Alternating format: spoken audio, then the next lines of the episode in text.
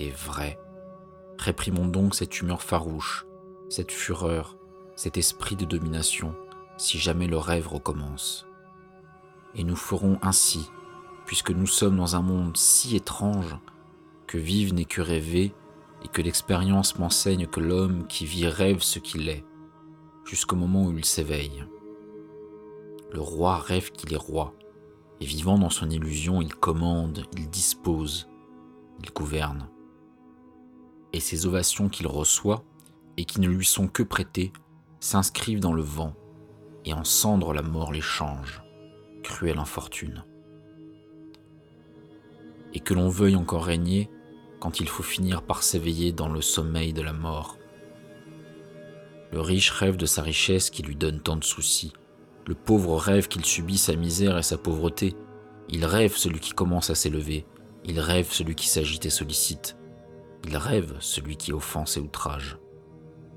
Dans ce monde, en conclusion, chacun rêve ce qu'il est, sans que personne s'en rende compte.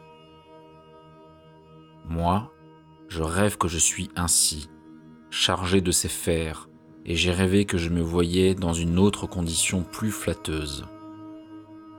Qu'est-ce que la vie? Une fureur? Qu'est-ce que la vie? Une illusion? Une ombre Une fiction Et le plus grand bien est peu de choses, car toute la vie est un songe, et les songes même ne sont que songes. Extrait de La vie est un songe de Calderon.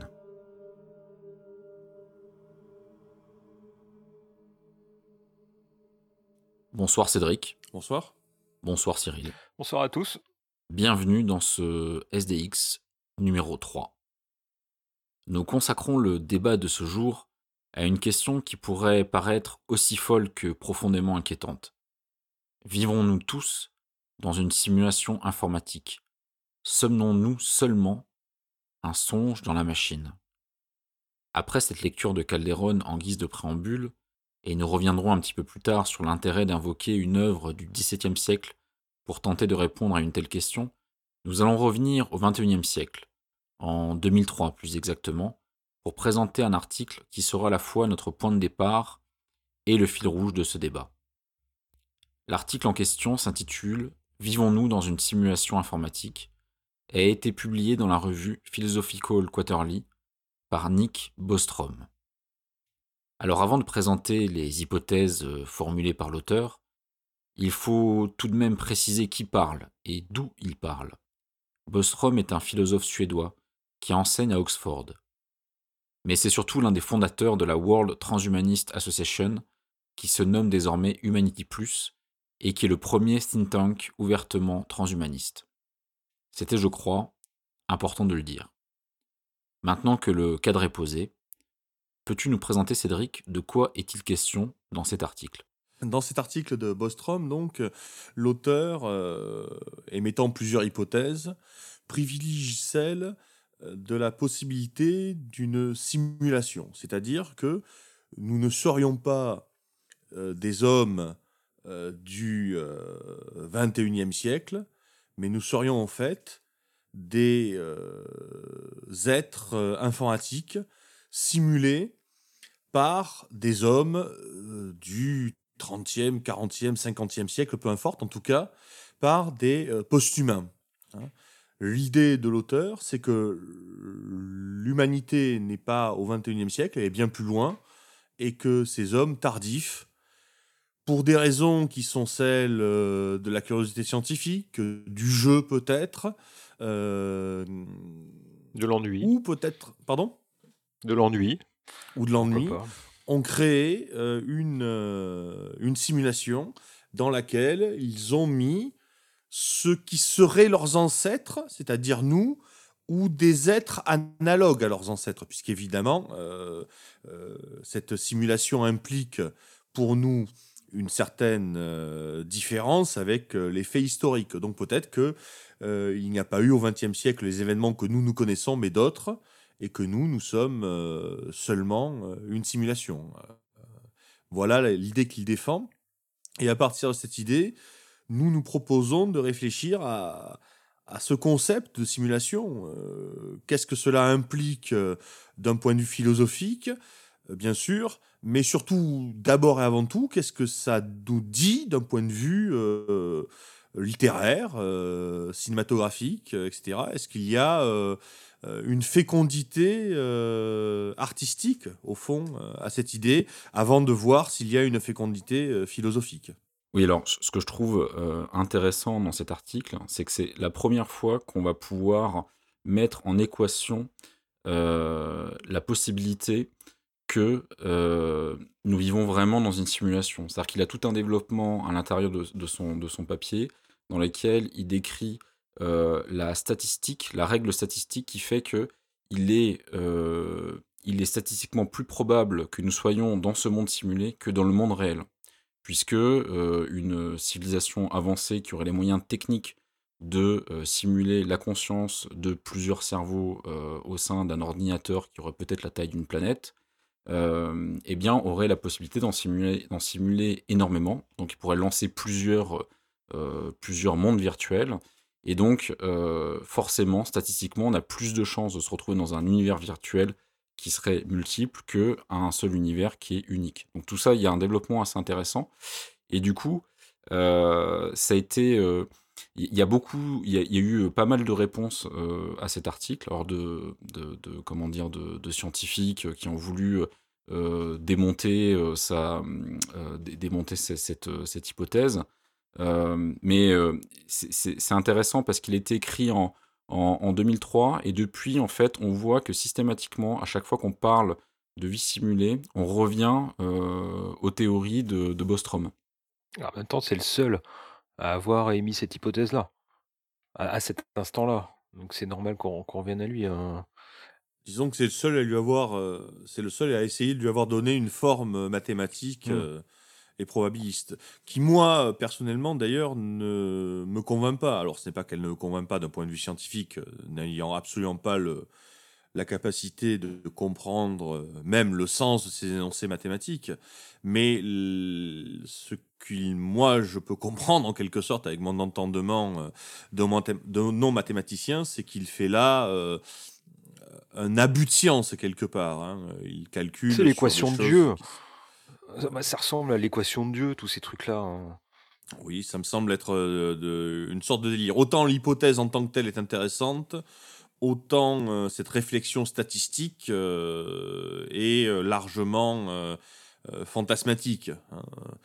Ces axiomes étant eux-mêmes de l'ordre largement du fantasme. Il ne faut pas oublier que l'auteur est partisan. Je veux dire mmh. par là que ce qu'il démontre, ce n'est pas euh, quelque chose de... qui lui est indifférent. Il démontre au fond euh, que la post-humanité est possible. Et on le verra un et peu souhaitable, plus tard. Et souhaitable. Voilà, souhaitable et, bénéfique. Je veux dire au sens qu'elle est euh, bienveillante. Voilà que, le mot que je cherchais. Hein. c'est ce qu'il va essayer de dire aussi dans, le, dans la suite de son article, à savoir que cette post-humanité est bienveillante parce qu'elle nous a créés. Donc Dieu était libre de ne pas nous créer et Dieu nous a créés, puisqu'au fond, nous y viendrons, euh, c'est Dieu, cette post-humanité. Euh, et elle pourrait nous détruire et elle ne nous détruit pas. Hein. Il n'y a personne qui a appuyé sur le bouton euh, on-off de, de l'Apple II du futur qui nous fait tourner à tous. Pour l'instant, du moins. Hein. Faut pas non plus trop avoir d'espoir. On te, sent, on te sent un peu hostile à cette, cette théorie. Mais, mais Néanmoins, euh, elle répond à certaines interrogations, euh, notamment euh, donc la, relation entre, la, entre les théories de physique quantique et la théorie de la relativité générale. mais on peut dire ben, c'est normal parce qu'on vit dans une simulation, donc tout n'est pas parfait. Peut-être qu'il y a une incohérence qui est due à, à cette problématique-là peut-être une absence de, comment dire de, puissance de calcul suffisante pour rendre tout euh, suffisamment cohérent. Euh, et puis ça répond aussi euh, au paradoxe de Fermi sur l'absence de vie extraterrestre visible. Alors on pourrait faire, on pourrait vraiment parler du paradoxe de Fermi pendant très très longtemps, mais très rapidement, l'idée c'est d'imaginer que si la vie est possible ailleurs, même si elle est extrêmement rare, du fait de la taille de l'univers et de son ancienneté, on devrait dès maintenant avoir des signaux qui nous indiquent qu'une vie extraterrestre existe. et, et, comme il n'y en a pas, en tout cas on ne les voit pas, jusqu'à présent on ne les perçoit pas, eh bien le fait de vivre dans un monde simulé, quelque part, pourrait être une explication. C'est intéressant, c'est intéressant, oui et non. Après tout, avant qu'on invente le, le microscope, on pouvait toujours dire que la simulation était imparfaite puisqu'elle ne pouvait simuler que des gros morceaux, que des gros pixels. Et c'est en inventant le microscope qu'on a vu que les morceaux étaient plus petits, qu'il y avait du vivant dans le vivant. C'est Van Leeuwenhoek hein, qui, qui, fait tout cela. si tu veux remonter même plus loin, si tu veux remonter plus loin, qu'on comprenait pas les orages, on disait que c'était Dieu. Tout à fait, tout à fait. C'est assez amusant de, c'est assez amusant de voir des gens qui finalement disent nous n'avons, nous ne comprenons pas quelque chose, et au lieu de dire nous ne comprenons pas quelque chose parce que finalement, bah, nous n'avons pas compris, euh, nous n'avons peut-être pas les moyens intellectuels, nous n'avons peut-être pas les machines pour le comprendre, ils préfèrent dire que Dieu n'a pas la machine pour pouvoir le simuler. Euh, c'est tout de même assez étrange finalement. Alors c'est vrai que ce n'est pas un physicien, euh, c'est un philosophe. Ils ont, dit beaucoup d'années. Donc, est-il totalement scientifique Ils sont payés pour ça? Oui, et puis du coup, les, les, euh, euh, les, les, scientifiques, eux, ont, répondu à l'argument de Bostrom. Euh, notamment, on avait noté, il y a eu un article qui est paru en 2017, donc c'est assez récent. donc un article de Riegel et Kogridin, j'écorche un peu son, son nom, dans, dans, Science. Et c'est un article de physique quantique et qui et qui a pour but d'expliquer que euh, la, euh, comment dire, la complexité euh, de la physique quantique ne peut pas être simulée à l'aide de, ressources informatiques. donc, en fait, c'est intéressant parce que, effectivement, un scientifique ne peut pas se résoudre, ne pourrait pas se résoudre à, à, à, solutionner tous les, toutes les incohérences et toutes les et toutes les aberrations du système dans lequel il vit, l'absence de la théorie du tout par une simulation. On, a, on, est obligé de, pousser l'argument plus loin et, on voit que, que, ça pose problème, en tout cas dans, dans la démarche scientifique actuelle. Après, si, si on veut remonter historiquement à tout ça, est-ce que il, réadapterait pas un, vieux mythe, hein, le, mythe de la vie la vie après la mort ou l'autre côté du, rideau du miroir à, ce qui lui-même, donc l'article il date du début des années 2000, donc on est en plein dans Second Life, on est en plein dans toutes les, simulations, les, premiers jeux massivement multijoueurs. Toutes ces choses-là, les débuts, les mêmes les débuts des réseaux sociaux, il adapte en fin de compte un vieux mythe euh, plus ou moins ancestral, euh, ce qu'on disait avec Calderon, La vie est un songe, euh, à, à, l'actualité technologique de son temps. Oui, parce qu'effectivement, il y a une actualité. Quoi. Je veux dire, depuis les années 70-80, on simule de plus en plus. On simule par les jeux de guerre, c'est d'ailleurs plus ancien, on simule par le jeu de rôle, on simule par les jeux de rôle sur ordinateur, hein, depuis assez longtemps. Hein, euh, Wizardry, etc. Euh, c'est le début des années 80. Hein. Dès qu'on a une puissance de calcul suffisante pour euh, gérer ce genre de choses. Oui, et c'était pas une, calcul, une puissance de calcul ah bien grande d'ailleurs. Ah non, non, non, non. Arrivé, c'était. Et donc, c'est à partir du moment où on a commencé à simuler qu'on s'est dit au fond, voilà, je suis euh, je suis dans mon, dans mon euh, jeu de rôle sur ordinateur, hein, euh, et est-ce que l'ogre que je suis en train de tuer, ou le gobelin que je suis en train de tuer, sur mon écran, est-ce qu'il est n'a pas une vie Est-ce qu'il n'a pas une Madame Gobelin qui l'attend à la maison et qui va pleurer son absence de retour? Est-ce qu'il n'a pas des petits gobelinots, enfin je sais pas si ça s'appelle comme ça, qui seront tout tristes d'avoir perdu leur père? Est-ce que, est-ce que s'il gagne, il va pas fêter ça avec ses copains gobelins? Je plaisante en disant cela, mais quelque part, on se dit au fond jusqu'où on pourrait simuler? Alors on est évidemment à un degré infime, on est d'accord, hein on a ouvert la porte quelque part. On se dit si on peut simuler euh, un petit phénomène, mhm. pourquoi est-ce qu'avec plus de capacité, on peut pas en simuler un plus gros? Sachant que maintenant on simule la vie, dans les laboratoires quand on fait des, des expériences, d'évolution des expériences génétiques, beaucoup de choses sont faites sur des simulations directement, non plus sur des cellules vivantes ou sur, des des choses des choses qui existent, mais mmh. sur, des des simulations, des données, des des octets, hein. Tout à fait, parce que parce qu'on a la capacité, on a les moyens et, et ça marche, ma foi, ça marche. Ouais, ouais. Moi, ça me fait un peu penser à, au, comment dire, l'actualité technologique euh, des années 50, quand on a commencé à avoir des soucoupes volantes, et les soucoupes volantes, elles ressemblaient quand même étrangement au, Buick et au, Cadillac. Euh, tu vois ce que je veux dire, à l'aérodynamisme de l'époque. Euh, le côté chromé. voilà, le côté chromé. Mmh. les gens voyaient ça partout. Ils ont, ça ressemblait aussi aux avions de l'époque. Hein. oui, ça, non, mais ça, ressemble, ça, ça ressemblait aux avions de l'époque, ça ressemblait à ces choses-là. Et, et les extraterrestres que les gens voyaient, c'était les extraterrestres qu'on voyait dans les, dans les comics ou dans, mmh. dans les mmh. pulps.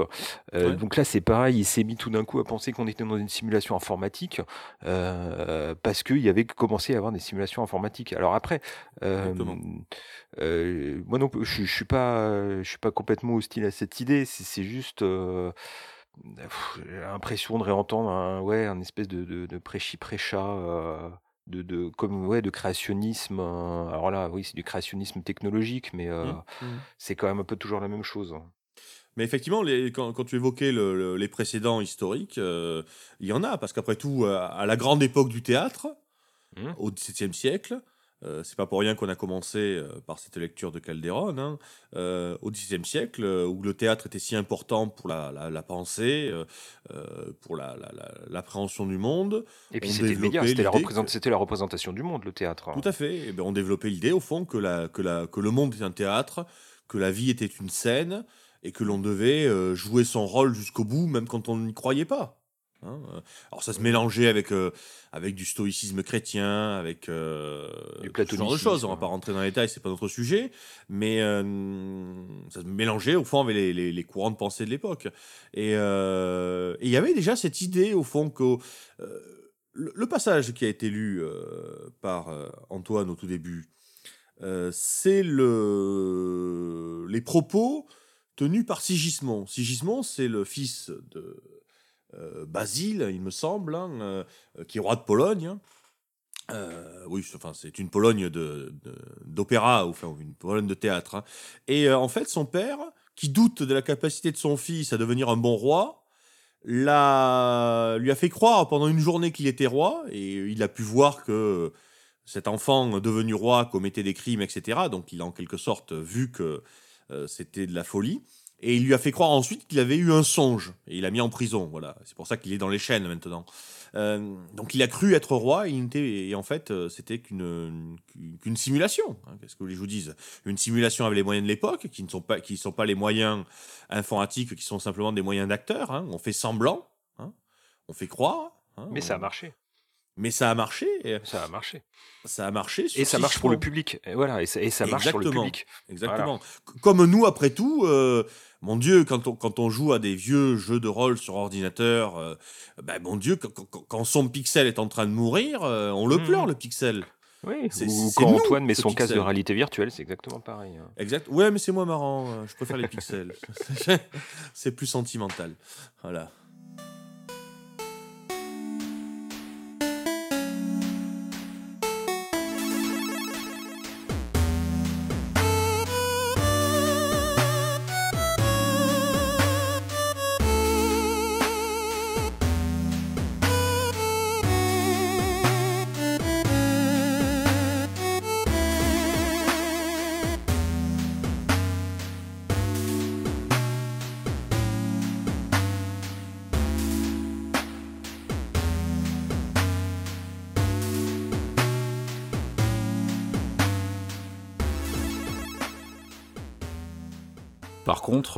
Y a.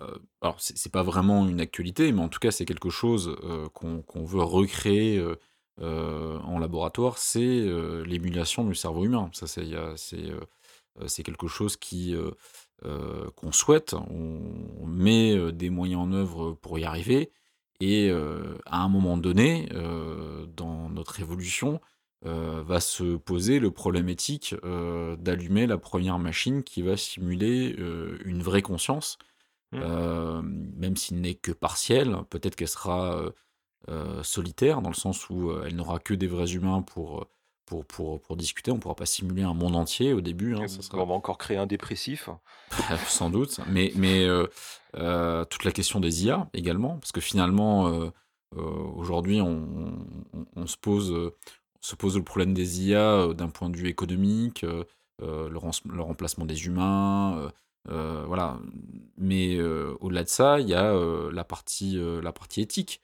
parce que finalement, ce que dans l'article de Bostrom, à un moment donné, il, y a un passage sur, sur, cette, sur cette notion d'éthique. C'est-à-dire que une de ces hypothèses, parce que bon, je quand même remettre dans le contexte, l'article n'est pas non plus dithyrambique. Hein. C'est-à-dire qu'il y a, euh, il, a, comment dire, il, émet plusieurs hypothèses et euh, nombre d'entre elles euh, tendent vers l'impossibilité soit de la simulation, soit, donc là où je voulais en venir, la possibilité que une civilisation avancée soit capable de simuler des consciences, mais ne le fasse pas pour des raisons éthique. Un petit peu, on peut imaginer, euh, voilà, des, euh, un petit peu comme aujourd'hui, les véganes euh, ou les gens qui sont qui luttent contre la souffrance animale.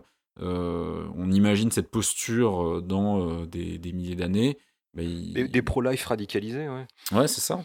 Donc c'est intéressant, c'est que là aujourd'hui on voit l'IA de manière, comment dire, comme un, comme, comme un, un ennemi potentiel à la race humaine, mais il y a aussi le côté empathique. C'est-à-dire que euh, de quel côté on se place euh, Là, aujourd'hui, dans cet article, on se place du côté de s'imagine comme étant une vie simulée.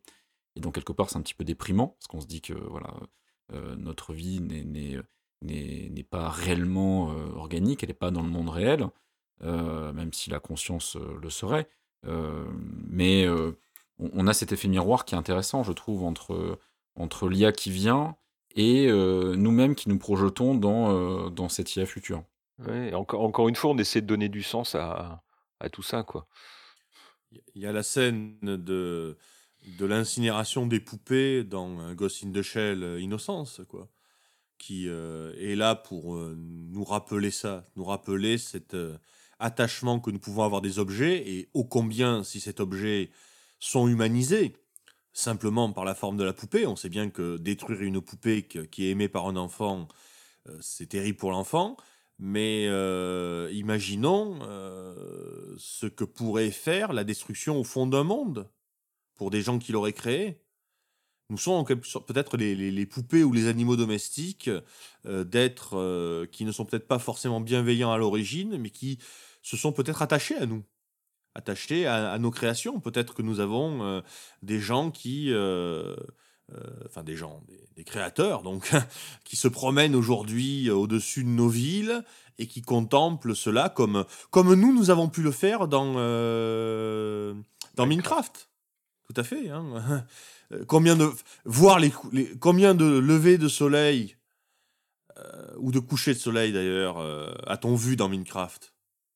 Hein, on en a vu beaucoup, et pourtant c'est vain, quelque part, c'est totalement vain. Mais on les, on les regardait avec plaisir. Bon, euh, au bout d'une demi-journée à regarder les couchers de soleil, évidemment, on a un peu marre. Hein. Mais, euh, mais je crois que je pourrais encore prendre du plaisir à voir un lever de soleil ou un coucher de soleil dans Minecraft, ou à me promener dans une forêt, sans rien faire, quoi. Et, peut-être que... Et donc finalement, vous savez, il y avait dans, Minecraft, il y avait une option qui était la mort totale, la mort, la mort absolue. Quand on mourait, le monde était détruit. Bah, j'ai été très triste pour certains des mondes que j'ai perdus ainsi. À, mon, avis, statistiquement, peu l'utilisent, hein, cette, euh, cette fonction. Hein. Moi, par exemple, je l'utilisais pas.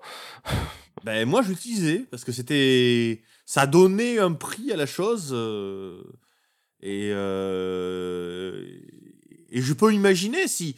Si moi, après avoir joué quelques journées à, Minecraft, je pouvais m'attacher à un monde, je m'imagine ce que des êtres post-humains après avoir simulé pendant 10 ans, 20 ans, 30 ans avec des moyens colossaux, euh, ben nous, hein, euh, j'imagine qu'ils n'appuieraient pas volontiers sous le bouton reset ou sous le bouton mm. euh, off. Donc là, on est quand même bien en train de parler de post-humain vegan Oui. et pas de dieu. Hein. On est, on est d'accord. Des, des, oui, oui, on est de hippies de merde. Mmh, pour reprendre l'expression de Eric Cartman, ce grand philosophe. On n'est pas en train de parler de Dieu, d'accord. Non, non, mais je voulais être sûr qu'on n'avait pas cette conversation d'un Dieu bienveillant qui regarde ses créatures. Non, non, oui, mais, c'est pareil. C'est pareil. Dans, l'économie. Tu veux dire que Dieu est un, est un ingénieur informaticien, ben, en tout cas, euh, dans l'idée que se font certains post, post-humanistes de la post-humanité, euh, nous deviendrons comme des dieux, pour reprendre la formule biblique. En fin de compte, Bostrom, il, fait que euh, dérouler son programme politique pour les trois ou quatre millénaires à venir, quand il sera immortel et que il aura avec, avec Jeff Bezos Possible. comment dire, uploader son intelligence, enfin oui, son esprit au moins, son esprit dans, dans l'internet euh, ou, ou, ailleurs. Et, euh, et donc c'est ce qui nous attend quoi. C'est il essaie de il essaie de, de faire une, une prophétie autoréalisatrice hein, pré précodée. Hein. Et du coup, nous sommes peut-être pas créés par les post-humains, mais peut-être que nous sommes créés dans les post-humains. Parce que tu expliquais, tu disais là à l'instant, les post-humains qui se uploadent, mais s'ils s'uploadent, ils sont pure information sur des, euh, des, immenses machines, et euh, la machine qui nous simule est peut-être elle-même une machine qu'ils créent dans leur mmh. propre simulation. Et, est-ce qu'on vit dans une seule simulation ou est-ce qu'il y aurait ah. une simulation par individu Je suis pas persuadé que tu existes tout à fait, par exemple. Ouais, il pose, il pose euh, très rapidement, il en parle, hein, il, évoque la possibilité de vivre dans un monde de zombies, c'est-à-dire où seules quelques consciences sont réellement simulées et les autres sont des mmh. sortes de, PNJ euh, qui, euh, qui, qui, sont suffisamment, comment dire, euh, qui ont un, réaliste. ouais, réaliste, ils ont un mmh. semblant de crédible, crédible. c'est ça, c'est le mot que Ils sont suffisamment crédibles pour que, euh, ben, ma foi, toute la simulation euh, fonctionne correctement et personne ne, soupçonne, ne soupçonne rien. Non, ce que je veux dire, c'est que, y a, en fait, ce qui, ce, qui, ce qui, est assez drôle dans, dans, dans le, papier de Bostrom, c'est que, voilà, il, évoque tout un tas d'hypothèses, et au final, il ne répond pas du tout à la question de la motivation. C'est-à-dire que il, dit simplement parce que c'est possible techniquement. Alors, on passe vite sur cette partie parce qu'il explique comment, euh, quelle serait la puissance de calcul nécessaire pour simuler plusieurs, enfin plusieurs millions de cerveaux humains, etc. Donc, bref, tout ça on, met de côté. Euh, donc, il imagine un, ordinateur de la taille d'une planète avec une quantité d'énergie phénoménale. Quoi qu'il en soit, c'est le futur, tout est possible. Mais à part le fait de dire c'est techniquement faisable, euh, le silicium peut simuler du neurone, du, tissu neuronal. À aucun moment, il ne donne des clés sur le pourquoi. Et, finalement, c'est assez drôle parce que déjà, est-ce que les post-humains sont des, étaient des humains? Parce qu'on aurait pu se dire aussi qu'on est, nos, comment dire, nos, ingénieurs euh, en simulation euh, sont peut-être pas du tout des humains, sont peut-être des, extraterrestres euh, avec, avec 15 têtes et, et nous ressemblent pas du tout. Et nous sommes qu'une comment dire qu'une qu'un design étrange qu'ils ont réalisé dans, dans, une machine virtuelle et, si c'est des post-humains pourquoi est-ce qu'ils le feraient? Parce que quel est quel est l'intérêt? En tout cas sans parler de post-humain, mais en parlant d'humain, tout ce que techniquement les humains ont su faire, ils l'ont fait. Oui, mais là, ça requiert quand même une quantité d'énergie phénoménale. Tu vois, par exemple, euh, ça, fait, ça fait 50 ans qu'on pourrait vivre sur la Lune, et au final, euh, on envoie des, des, des, des robots, euh, des robots de, de 1 mètre sur, sur, sur, sur deux mètres et qui envoient, qui prennent des photos. Quoi. Enfin, tu vois, c'est. c'est Oui, mais ça fait, fait que 30 ans ou 40 ans qu'on a la technologie pour le faire, quoi. 50 ans. Bah non, mais c'est une question de, c'est une question de motivation. C'est parce que ça coûte très cher. là, on parle de, on parle quand même de d'une d'une simulation qui requiert une puissance de calcul et une énergie considérable. donc, est-ce que c'est vraiment très utile? Il faut vraiment qu'il y ait une motivation euh, une motivation profonde et, de l'ordre de la nécessité pour y arriver, je pense. Mais il peut pas, il peut pas apporter une réponse à ça. Euh, je enfin, les voies du Seigneur sont impénétrables là pour le coup. Hein, je vais dans son sens. tout ce qui n'apporterait, enfin, à, moins de faire de la fiction, ce qu'on va discuter après, il peut pas apporter de preuves empiriques de, des motivations ou des gens qui feraient ces simulations. Non, mais il apporte des preuves de non-motivation. Il parle des non-motivation. Tu vois, quand il parle de, mmh. quand il parle de l'éthique, il parle de souffrance aussi, parce qu'à un moment donné, il va très loin quand même. Il dit si les post-humains considèrent que ce n'est pas éthique de simuler des consciences, peut-être qu'il y a une version où la simulation euh, retire la souffrance des consciences, et au final, les, phases de souffrance ne sont que des souvenirs implantés. Donc il va quand même très loin. Enfin, tu, vois, et c'est ça qui est assez mmh. drôle, c'est qu'il y, a des détails comme ça euh, qui sont, euh, bah, qui peuvent relever, qui, qui, qui relèvent de, de, l'imaginaire d'un auteur de d'un auteur de, SF, quoi, plus que, que d'un philosophe, et, et il occulte complètement la partie de motivation.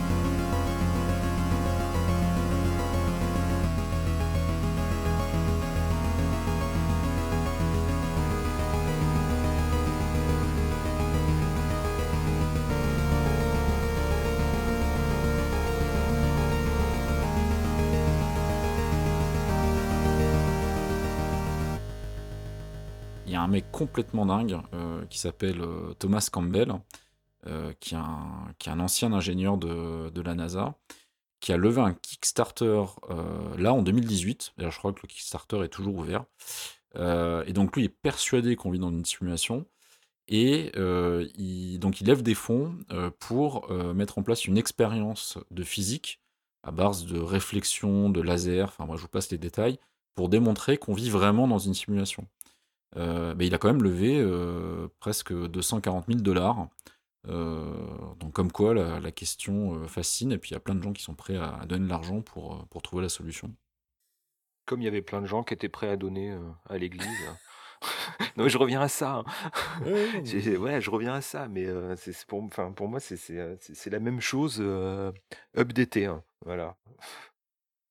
Ouais, ouais, et puis le Campbell en question, il a, il a écrit plein de bouquins un peu étrange dans lequel il, déploie ses, théories mystiques. Euh, du coup, euh, comme il prend acte du fait qu'on vit dans une, dans une réalité euh, virtuelle, une réalité, une réalité simulée, il, en tire des, conclusions qui, qui sont un petit peu, un petit peu étranges. Enfin, je vous laisse creuser un peu ce.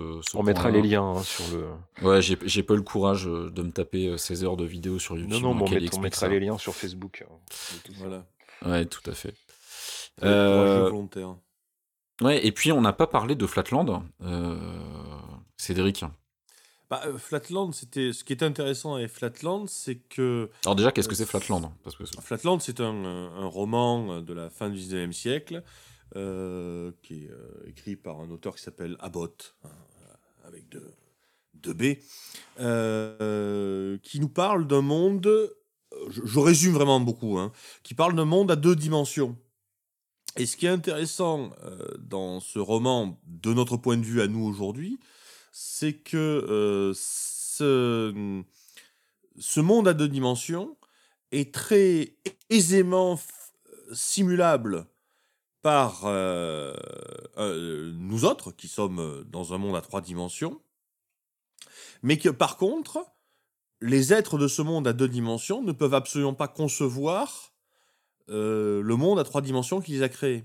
Je veux dire par là que on a des euh, créés dans la simulation à deux dimensions qui pensent avoir accès au monde entier, à la totalité de la connaissance possible, hein, et qui en même temps ne l'ont pas. Et c'est intéressant pour nous dans la mesure où lorsqu'on dit, par exemple, qu'il faudrait une capacité de calcul égale à une planète pour ceci, pour cela, euh, peut-être, mais qui nous dit que nous avons été simulés intégralement Qui nous dit que l'on n'a pas, euh, pour des raisons euh, quelconques que je ne connais pas, hein, peut-être tout simplement pour sauver justement de la, de la puissance de calcul, qui nous dit que nous n'avons pas été créés euh, de façon simplifiée. Hein euh, c'est-à-dire avec euh, des aspects importants en moins. Hein, et donc, du coup, avec seulement 4 dimensions, alors qu'il en existe 30, 40, exemple, 50. Voilà, pourquoi pas Enfin, je veux dire. Et donc, du mmh. coup, il suffit que le monde qui nous crée, qui nous simule, soit d'un niveau de complexité égal au nôtre plus 1 pour pouvoir nous simuler.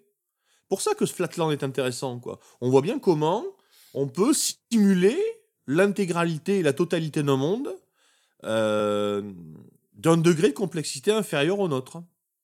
Donc là, on est sur un créationnisme, euh, euh, comment dire, moins, moins imaginable, un créationnisme presque Lovecraftien, où ça serait des, pas, pas des ordinateurs, des boutons, des octets, des machins, mais une création dans d'autres dimensions. Tout à fait.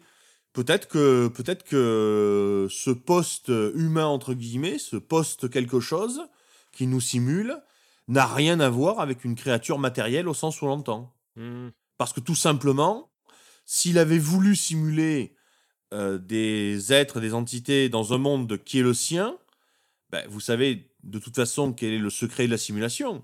Pour simuler de façon exacte quelque chose, je veux dire vraiment de façon exacte, pas seulement statistiquement exacte, mais exacte, quelque chose dans un monde donné, à partir de ce monde donné, bah, il suffit de faire la chose elle-même.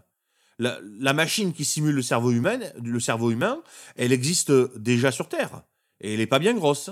Elle est dans le crâne de chacun. Et si on veut simuler une planète, bah, il suffit de prendre la planète qui est simulée. Vous voyez ce que je veux dire? La, machine a simulé le monde dans un monde de données elle est ce monde lui-même. Mais si le monde est plus compliqué, comme le monde à trois dimensions par rapport au monde à deux dimensions, de, Flatland, eh bien dans ce cas, il peut, euh, ben, il peut le simuler finalement assez aisément. Et à l'inverse, ceux qui sont simulés ne peuvent absolument pas saisir la... le problème, quoi. Ne peuvent absolument pas saisir euh, oui, il est incompréhensible, il est incompréhensible pour eux. Hein. Tout à fait. Ben, comme, euh, comme une intervention en trois dimensions dans le monde de mmh Flatland. Euh, puisqu'il suffit par exemple de, de passer le, enfin, le monde Flatland, le monde à deux dimensions, c'est une page. Ben, euh, toi, tu es en trois dimensions, tu peux poser ton doigt à un endroit, l'enlever, puis le poser ailleurs. Ça s'appelle la téléportation. Pour le monde à deux dimensions. Mmh. Tu comprends ce que je veux dire? Hein, pour toi, non, tu as juste levé ton doigt, donc il s'est, il s'est pas téléporté, il s'est pas dématérialisé. Mais pour le monde à deux dimensions, il y a un moment où il était là, il y a un moment où il est plus là. Puis après, il y a un autre moment où il est de nouveau là, mais ailleurs. Enfin, de nouveau là, mais ailleurs, mais enfin, qui est, euh, voilà, tu comprends ce que je veux dire.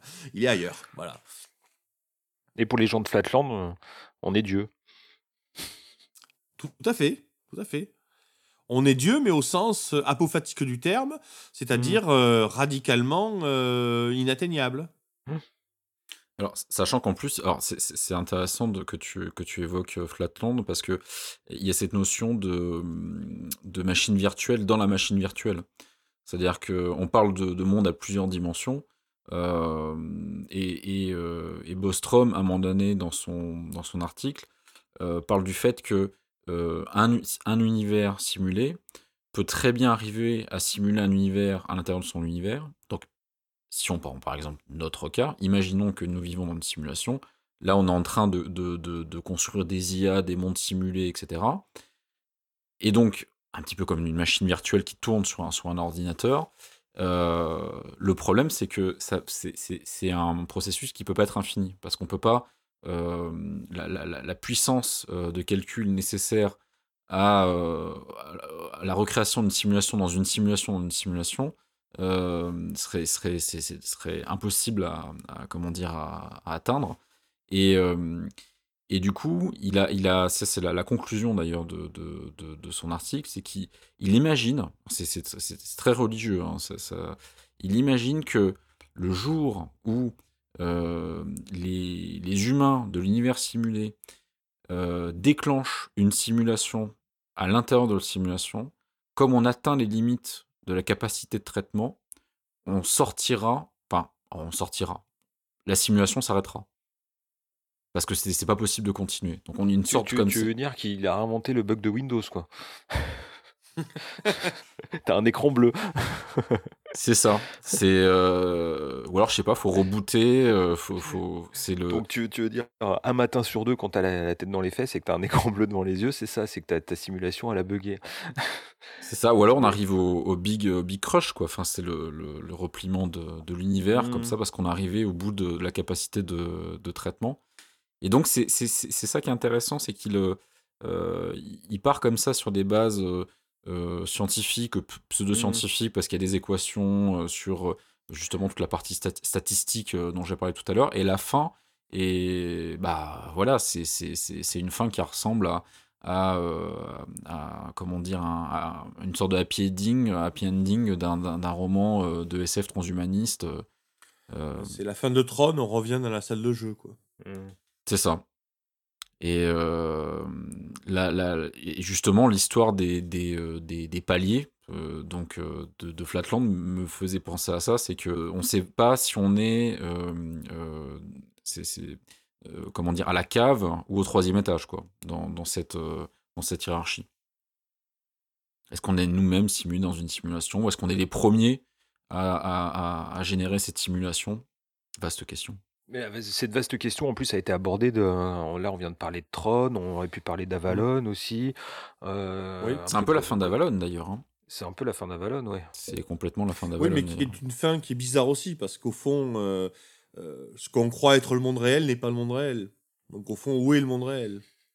Bah, moi, c'est comme ça que je le vois. Ça, il atteint, comme je l'ai dit, il, est au deuxième étage, il, a, il, monte au troisième, quoi. Mais il sait pas si le troisième étage c'est la réalité, mais en tout cas, il, monte d'un niveau. Ah, mais dans Avalon, on sait que le, que, que le niveau réel n'est pas réel. Puisque quand elle tue euh, euh, Murphy, Murphy euh, se désintègre. Quoi. On croit qu'il meurt normalement, et puis en fait, hop, il disparaît comme, comme dans le jeu. Oui, c'est pour ça que je dis que tu, passes du noir et blanc à la couleur, mais tu es quand même dans un univers qui est simulé. Donc voilà, tu, tu, tu, montes dans, dans, les étages, mais mais t'as pas encore atteint le, le, le, sommet. Tu t'es pas sorti de la, pas sorti de la machine, ouais. Oui, c'est moins, c'est moins binaire que Tron justement où hop, on, on entre et euh, enfin on est happé et puis on ressort après. Hein. C'est différent pour euh, de ce point de vue là quoi. Il y a, y a, quelque chose dans Avalon qui est beaucoup plus de l'ordre euh, d'une vision gnostique avec une hiérarchie d'êtres qui nous qui va de la matière absolue jusqu'à Dieu, sachant que si on prend ça au pied de la lettre, la matière absolue est ce qui est le plus éloigné de la vérité, donc c'est le moins réel. Et plus on s'éloigne de la matière, plus on se rapproche de la vérité. Donc plus on se rapproche de ce qui est vrai et de ce qui est, euh, euh, réel. Est-ce que je suis clair dans ce que je dis là? Hein Complètement. Euh, c'est ça qui est, qui est intéressant dans, dans, cette lecture gnostique de cette, de cette vision-là. Bah, tu te rapproches du mode, euh, tu, te rapproches du mode hardcore de, de, Minecraft en fait. Parce que quand, quand tu vis dans un monde simulé, tu, tu peux rebooter, euh, tu peux avoir plusieurs vies, tu peux rebooter plusieurs fois. Alors que dans la vraie vie, tu meurs qu'une fois. Euh, tout est tout est vrai, tout est tout a tout a des conséquences réelles. Tu peux pas revenir en arrière. Oui, mais c'est pas dans ce sens-là. Je crois qu'il faut comprendre euh, la, la, pensée gnostique à laquelle finalement se rattachent tous ces courants euh, transhumanistes ou posthumanistes. Quoi, c'est que tout ce qui relève finalement de de la matière, c'est-à-dire du contingent, c'est-à-dire du fini, est faux. Et plus on s'éloigne du contingent, plus on s'éloigne du matériel, plus on s'éloigne du fini. Donc plus on s'éloigne de ce qui nous paraît réel, plus on va vers ce qui est vraiment réel. Hein. plus on, se, on s'arrache à ce monde matériel, plus on est dans le monde des idées, plus on est dans le véritable dans le vrai, dans le véritable, dans le réel. Et quelque part, c'est ce que dit Bolstrom, puisque ce qu'il dit, c'est que si on croit que la table que l'on a face à soi est, vraiment une table, on se trompe, alors qu'en fait, si on croit qu'on a été créé par Dieu, enfin, par le, programmateur, hein, on, a la vérité. Il s'agit donc d'inverser le rapport. C'est bien et bien un raisonnement gnostique euh, de type euh, qui n'est pas étranger à l'hérésiographie euh, chrétienne, hein, qui consiste à dire que au fond, le, notre vraie patrie, hein, pour reprendre une métaphore néoplatonicienne, c'est le monde d'au-delà, c'est le monde des idées, c'est pas le monde d'ici. Le monde d'ici est, un monde trompeur. Et plus ça nous paraît vrai, plus ça nous paraît euh, comment dire euh, accessible, plus on le touche, plus on le sent, la souffrance, l'amour, euh, l'ivresse, tout ça, plus c'est fort, plus c'est faux. Parce que c'est simulé.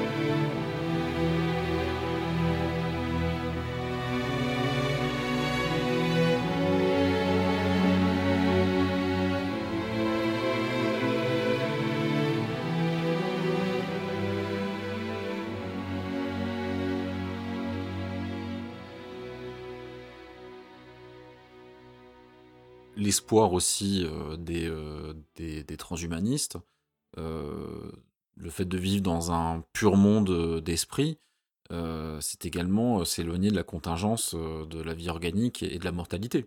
C'est quand même là. Tout à fait, c'est rejoindre, le... rejoindre Dieu. Le grand espoir, il est là. C'est vivre éternellement. combien même on vivrait dans une machine virtuelle, euh, peu importe, parce que en échange, on a l'immortalité. Ou en tout cas une vie très longue. une vie euh, peut-être aussi longue que, les ressources énergétiques nous permettent de faire tourner euh, la simulation, ce qui est quand même une, temporalité qui est, très très loin de, la, vie, de la vie organique. Donc c'est là où ça se rejoint, effectivement, je, suis, d'accord avec toi. Le comment dire le, discours euh, en filigrane euh, transhumaniste euh, est, quand même assez assez fort dans ce dans la théorie de, de Bostrom. Et, et d'ailleurs, puisqu'on parlait de on parlait d'Avalon, en, en, en, repensant à tous les exemples qu'on a dans la dans, dans, la fiction, que ce soit la littérature ou, euh, les films, euh, finalement, un peu à la manière de, Matrix, quand on parle de monde simulé, il y a souvent le monde réel en, face. Donc on, se délivre du, monde simulé pour aller vers le, monde réel. Donc ça, va un peu à, contresens de, de, ce que tu viens d'évoquer, mais en tout cas dans une logique de, happy ending hollywoodien. le, but, quand, on, quand, on, est dans, dans la matrice, c'est d'en sortir. Pour vivre. le, le, raisonnement gnostique est un, un raisonnement anti-dramatique. On ne peut pas faire de. On ne peut pas créer de tension, on ne peut pas créer de, de, de euh, on ne peut pas créer véritablement de, de, ouais, de, de, de narratif autour de ça. Hein. Si, si, si, tout est fiction, si, enfin, si tout est simulation, si tout est fiction, si rien n'existe, en fin de compte, euh, il n'y a aucune raison d'écrire un livre dessus ou euh, de faire un film dessus. Hein. Alors, c'est pas tout à fait exact dans la mesure où je, je pense à une œuvre là qui, après tout, illustre cela. c'est Le retour d'Ulysse dans sa patrie de Monteverdi. Euh, mmh. que raconte donc cet opéra? Ben, il, raconte, comme son titre l'indique, le retour d'Ulysse dans sa patrie. Mais en fait, c'est une métaphore. C'est-à-dire que euh, si, on raconte le retour d'Ulysse dans sa patrie, ben oui, c'est Ulysse, il y a des aventures, euh, il y a les prétendants, tout ça. C'est très dramatique. Donc on a, on a l'aspect dramatique. Mais si on prend ce dont c'est la métaphore, c'est quoi le retour d'Ulysse dans sa patrie? C'est le retour de l'âme à Dieu, c'est-à-dire c'est la mort. Donc il faut pour que ça soit dramatique, il faut pour que ça soit objet de fiction, il faut que ça soit métaphorisé. Ça ne peut pas être un objet direct de fiction. Parce que si on avait raconté euh, euh, euh c'est Ulysse, ben, euh, Ulysse meurt et voilà, il est retourné à Dieu et c'est formidable, ben, vous n'avez pas d'histoire. Vous n'avez pas d'histoire.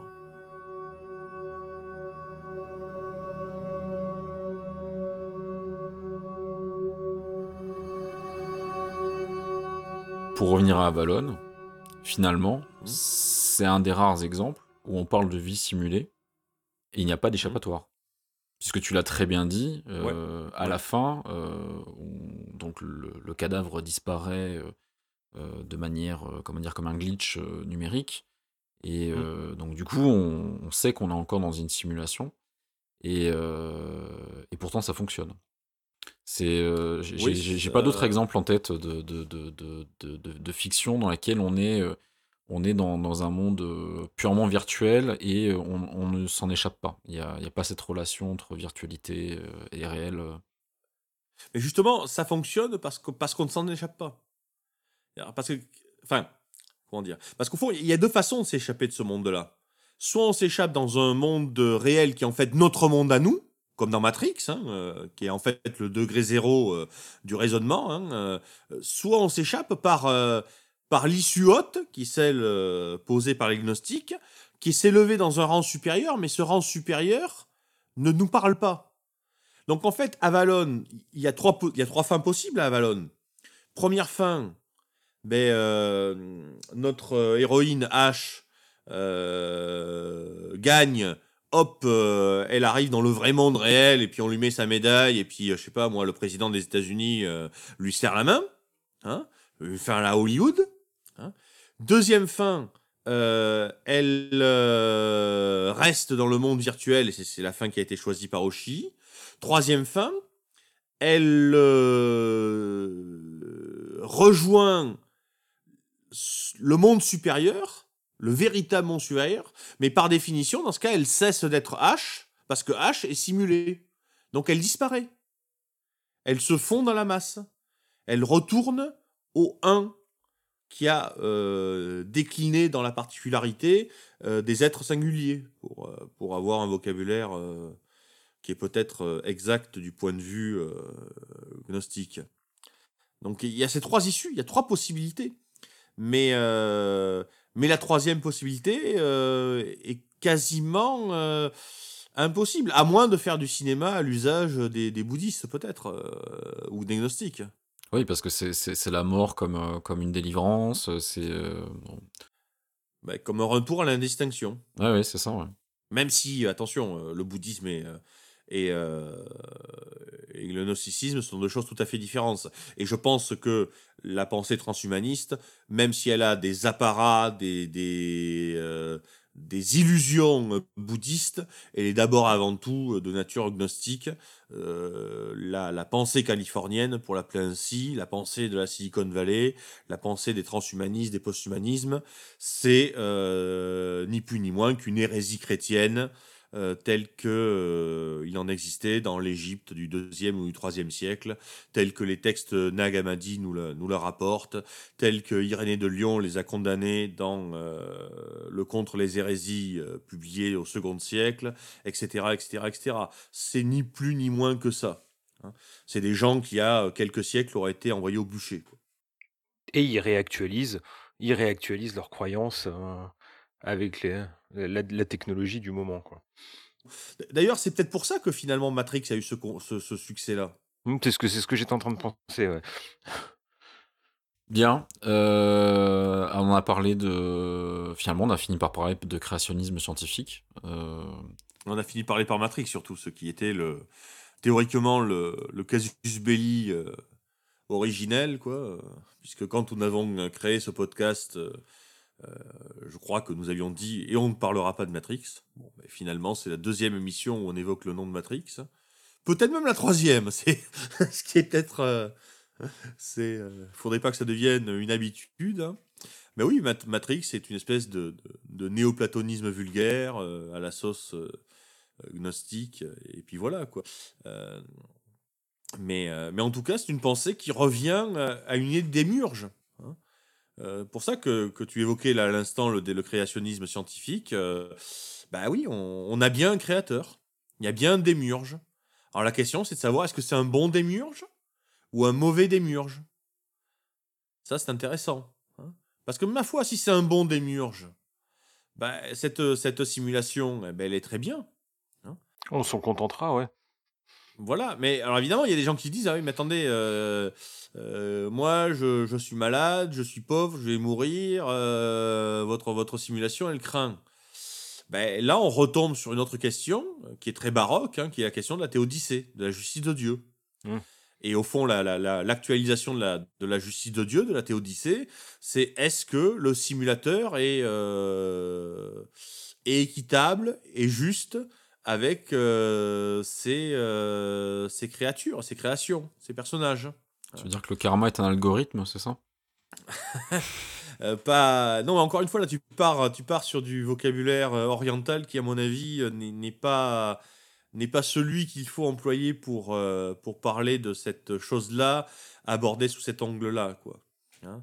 mais mais au fond oui est-ce que est-ce que c'est un bon démiurge ou un mauvais démiurge? Ou est-ce que c'est un démiurge indifférent? Où est-ce que nous sommes? On n'a pas évoqué cette possibilité-là, ça, mais est-ce qu'au fond, est-ce que notre simulation n'est pas un effet secondaire d'autre chose? Il y avait un jeu de rôle dont on parlait euh, tout à l'heure euh, avec Cyril, qui est Rêve de Dragon. Dans Rêve de Dragon, euh, on vit dans les rêves des dragons. Mais ce sont juste des rêves. Je veux dire par là que c'est pas les dragons qui décident tiens euh, je vais fabriquer euh, des personnages. Non. Ils rêvent hein. et comme ils rêvent euh, eh bien ça crée des choses. Après tout quand nous rêvons nous créons aussi une simulation où nous voyons des personnages nous voyons des êtres et ça peut être terriblement réaliste hein. peut-être que nous sommes le rêve d'une machine. Ce serait une jolie idée non? Le tout c'est qu'il faut espérer que la machine ne se réveille pas Ouais, voilà. Et dans ce cas-là, il n'y aurait pas de sens à donner à tout ça. Si on est, par exemple, dans une simulation, c'est les algorithmes. Les algorithmes seraient en train de, simuler tout ça, et un algorithme, il n'a pas de, il a pas de, sens caché. Il a pas, il nous emmène pas quelque part. Il tourne, il crée, il tourne son programme. Donc là, en l'occurrence, des miurges bons ou mauvais, non, c'est un algorithme. L'algorithme, c'est, c'est, c'est, ouais, il, il fait, il fait son truc, hein, il tourne, il, fait tourner ses programmes sans nous donner un, sans donner un sens à tout ça.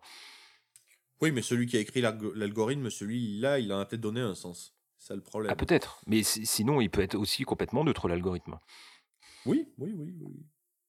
Oui, ou encore une fois, l'auteur le, des algorithmes qui nous simulent euh, peut être totalement indifférent à ça. Peut-être mmh. peut qu'au fond, euh, les gens qui ont créé le monde dans lequel nous vivons, le monde simulé dans, le, dans lequel nous vivons, veulent juste savoir euh, comment évoluent les chats ou les, ou les, ou les dauphins. Peut-être que c'est pas nous qui sommes simulés. Je veux dire par là que peut-être que nous sommes simulés uniquement pour pouvoir savoir ce que les, comment les fourmis vont Mmh. évoluer. Oui, c'est pas nous le centre de l'univers. Et, et peut-être pas, non Ou, ou peut-être que sur une planète à des milliards d'années-lumière d'ici, c'est ça qui est, qui est véritablement simulé. Nous, on n'est fait, qu'un tout à effet fait. collatéral de cette simulation. On est les PNJ. euh, Oui, c'est ça, ouais.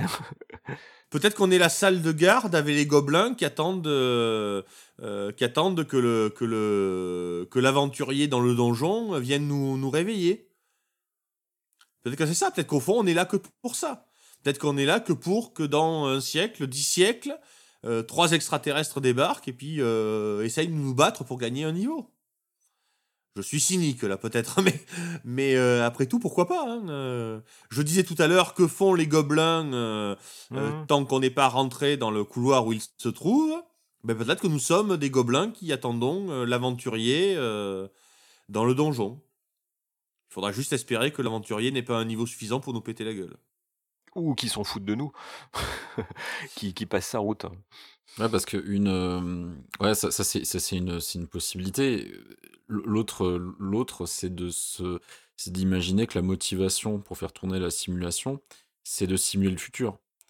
C'est-à-dire que euh, les, Mhm. les, les post-humains sont arrivés à un, à un niveau de technologie avancée, mais ils veulent simuler euh, ce qui va arriver derrière. Et, et donc, du coup, ils, ils font tourner euh, la simulation. euh, ils ont commencé de, de zéro et euh, Oui, ils veulent se rattraper et se dépasser pour voir où est-ce qu'ils vont aller. hein.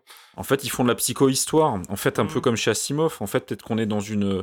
Peut-être qu'on. Parce qu'encore une fois, pour moi, la motivation, euh, c'est essentiel. On fait, on fait pas tourner une simulation d'un monde aussi complexe pour juste pour s'amuser. Enfin, je, je, je- pense pas. Le, le, euh, à la limite. T'as pas joué à Ultima, toi Ouais, mais on parle de quelque chose même beaucoup plus gros. Mais je, je veux dire, si vraiment on doit mettre des arguments d'ordre euh, économique, euh, des enjeux, euh, des, vrais enjeux importants, à mon avis, c'est simuler le futur qui est important. Enfin, je veux dire, qui, euh, est intéressant. Euh, Peut-être qu'on est arrivé à un point euh, de la civilisation, enfin, je parle des post-humains, donc euh, de ceux qui sont devant nous, où euh, on est dans une forme d'entropie. Donc on n'arrive pas à sortir de l'autodestruction. Et ils ont lancé des simulations dans tous les sens pour essayer de trouver un scénario qui nous permettrait d'en sortir. où ils, ont créé une simulation pour s'enfuir dans la simulation. Car au fond, s'ils ont les moyens techniques de nous simuler, ils peuvent nous simuler de plus en plus vite. Et euh, enfin, je veux dire par là que un jour euh, pour eux, c'est peut-être euh, un siècle d'histoire humaine simulée, ou mille ans d'histoire humaine simulée, ou peut-être même encore plus. Donc du coup, s'ils ont la capacité de s'uploader, comme tu l'évoquais tout à l'heure, qui nous dit que nous ne sommes pas en quelque sorte euh, simulés dans un grand paquet d'ordinateurs posés sur un, euh, un astéroïde et que nous sommes à la fin de l'univers. Sauf que comme ces machines vont nous simuler de plus en plus vite en quelque sorte, eh bien on va encore, on a encore longtemps devant nous. Et peut-être peut-être que parmi nous, il y a ces êtres-là qui sont uploadés. Et on est la dernière seconde avant la fin du monde. C'est ça chez Asimov, ça. Mhm. C'est la, fameuse, c'est la fameuse nouvelle d'Asimov, Ouais. ça. Où tous les humains s'uploadent dans le, dans le réseau euh, universel et au final, il ne reste que le dernier homme face à la fin du monde. euh, et après, l'univers reboot. Il n'y avait pas Simac qui avait fait quelque chose d'analogue ça me... Ah non, je confonds, tiens. On aurait dû bosser un peu plus Asimov là, mais est désolé. Mhm. Eh ben, on fera une spéciale Asimov. Pas la prochaine, mais euh, Non, pas la prochaine. c'est promis. Non. La prochaine, on l'annonce ou on ne spoile pas? Si on peut. euh, Non, on spoil pas. Mais on vous promet qu'on ne parlera on va pas aller de au Matrix. lit sans spoiler. En fait, je pense que c'est c'est ça, c'est le défi, c'est faire un épisode entier sans parler de Matrix. Voilà. Noté pour plus tard. Bien, ben c'était euh, c'était pas mal tout ça. Euh, on aurait évidemment pu parler de, plein d'autres choses. On n'a pas parlé de la caverne de Platon, mais on a parlé du platonisme vulgaire de Matrix, donc euh, quelque part on s'y retrouve. Je voulais juste pour, pour la troisième émission, là c'est le numéro 3, euh, ben, remercier tous les gens qui nous écoutent. Euh, on a eu euh, beaucoup d'écoutes euh, sur le, dernier, donc Raël, qui a eu un, petit succès assez sympa. Et donc on, demande aux gens qui, qui ont aimé bah, de, partager, de, faire connaître SDX. ça, ça permet d'aller toucher un, autre public. vous savez, le problème des podcasts, c'est que c'est un petit peu compliqué de s'y retrouver dans la jungle de ce qui est proposé. Donc voilà, souvent ça, passe par le, le partage et, le bouche à oreille. C'est le cas de le dire pour un Notamment les anciens qui connaissaient Schizodox. Hein. Il y en a quelques-uns qui sont, qui sont ressortis du bois, j'ai vu ça. C'est Ouais, c'est effectivement. Un salut spécial à eux, évidemment, parce que. Oui, ils sont sortis de la, cryogénie euh, dans laquelle ils étaient euh, depuis 15 ans. Euh, donc voilà, c'était juste un petit message pour remercier les auditeurs et, vous dire que nous, en tout cas, on, on est, on est chaud bouillant, on va continuer. On a, comme Cédric l'a dit, on a un nouvel épisode encore en préparation. On va essayer de tenir le rythme tous les 15 jours. Voilà, c'est ce qu'on s'est fixé. Euh, et, puis, euh, et puis voilà, on vous dit à bientôt. Vous avez quelque chose à ajouter? Peut-être que je. Bah, il n'y aura pas de zouk dans cette émission, quoi, mais euh, vive le zouk sinon, puisque je crois que ça a contribué au succès de notre émission sur AL. Oui. On a eu des partages un peu étranges à cause du zouk, mais on l'assume. on l'assume. Bien. Bonsoir, messieurs. Bonsoir. À, bientôt. Salut, et n'oubliez pas, le monde change.